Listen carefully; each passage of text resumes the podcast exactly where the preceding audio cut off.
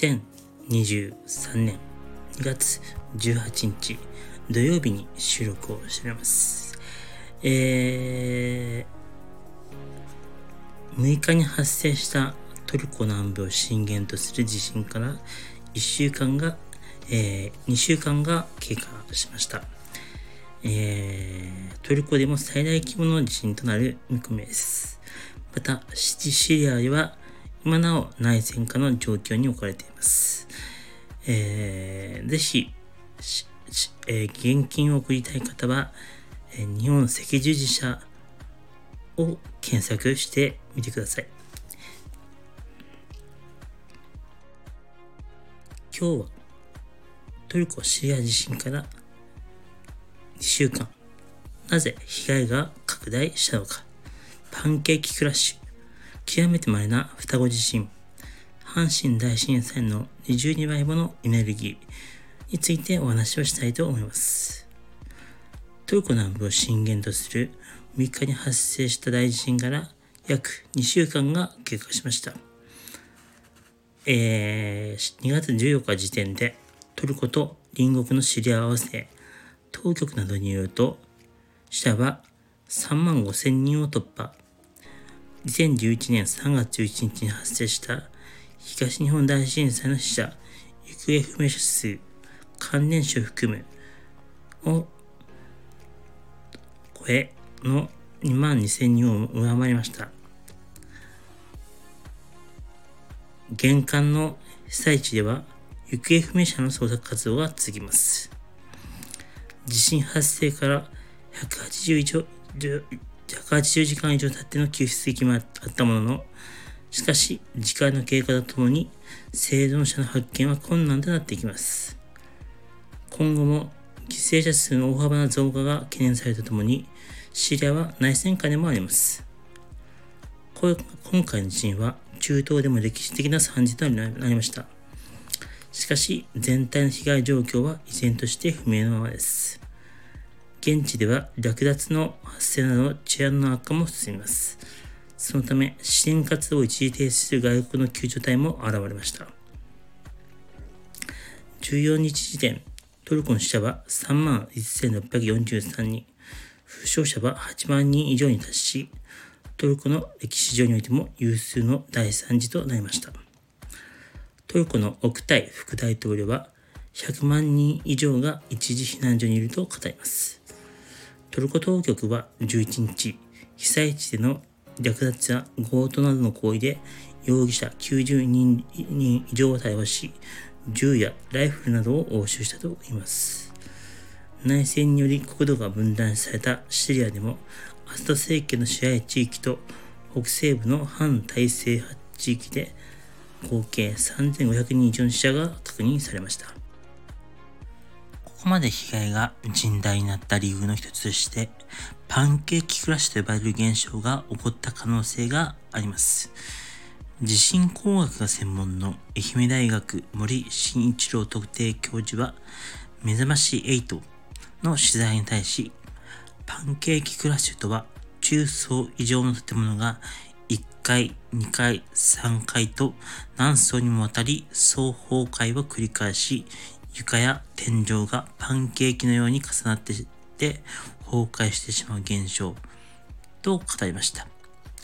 このような現象が起きると建物が数秒、一瞬で崩壊し、避難が難しくなるばかりか、上から面で崩壊するため、生存空間がなくなり、命の危険度も増します。トルコで今問題となっているのが、建築恩赦と呼ばれる制度です。トルコでは1999年に発生したトルコ北西部の地震を機に耐震基準の見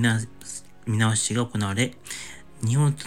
変わらない厳しい基準となったとされています。しかし、耐震基準を満たさない違法建築であっても、行政に書類を提出すれば、そのまま利用を続ける、利用を続けることができました。これが御社建築であり、被災した地域に最大7万5000棟あったとされています。今回の地震について専門家は極めて稀な双子地震で今今後の活動に注意が必要だと指摘しています。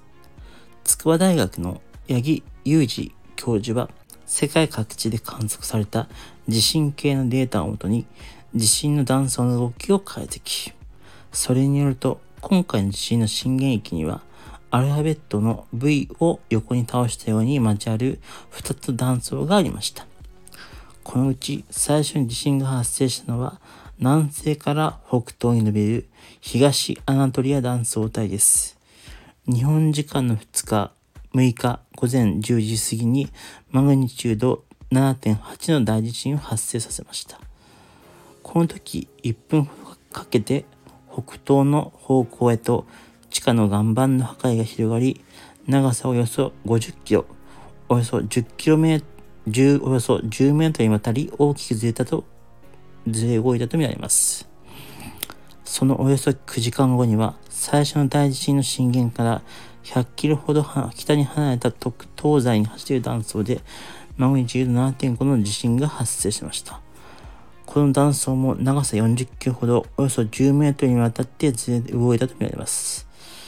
この2つの断層のに交わる角度はおよそ 30, 30度です。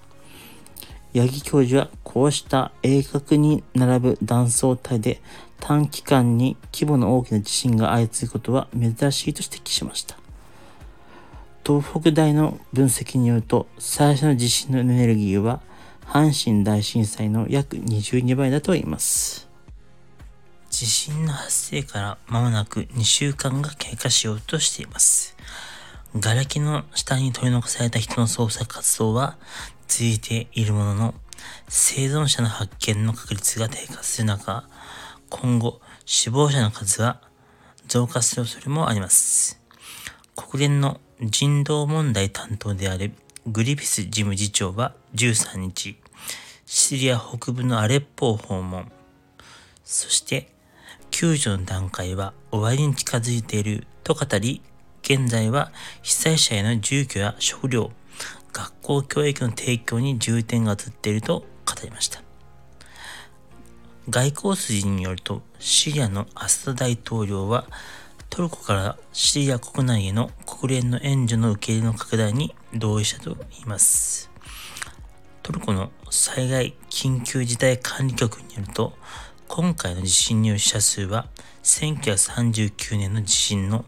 3万1643人を回り、トルコの近代史上最多となった模様です。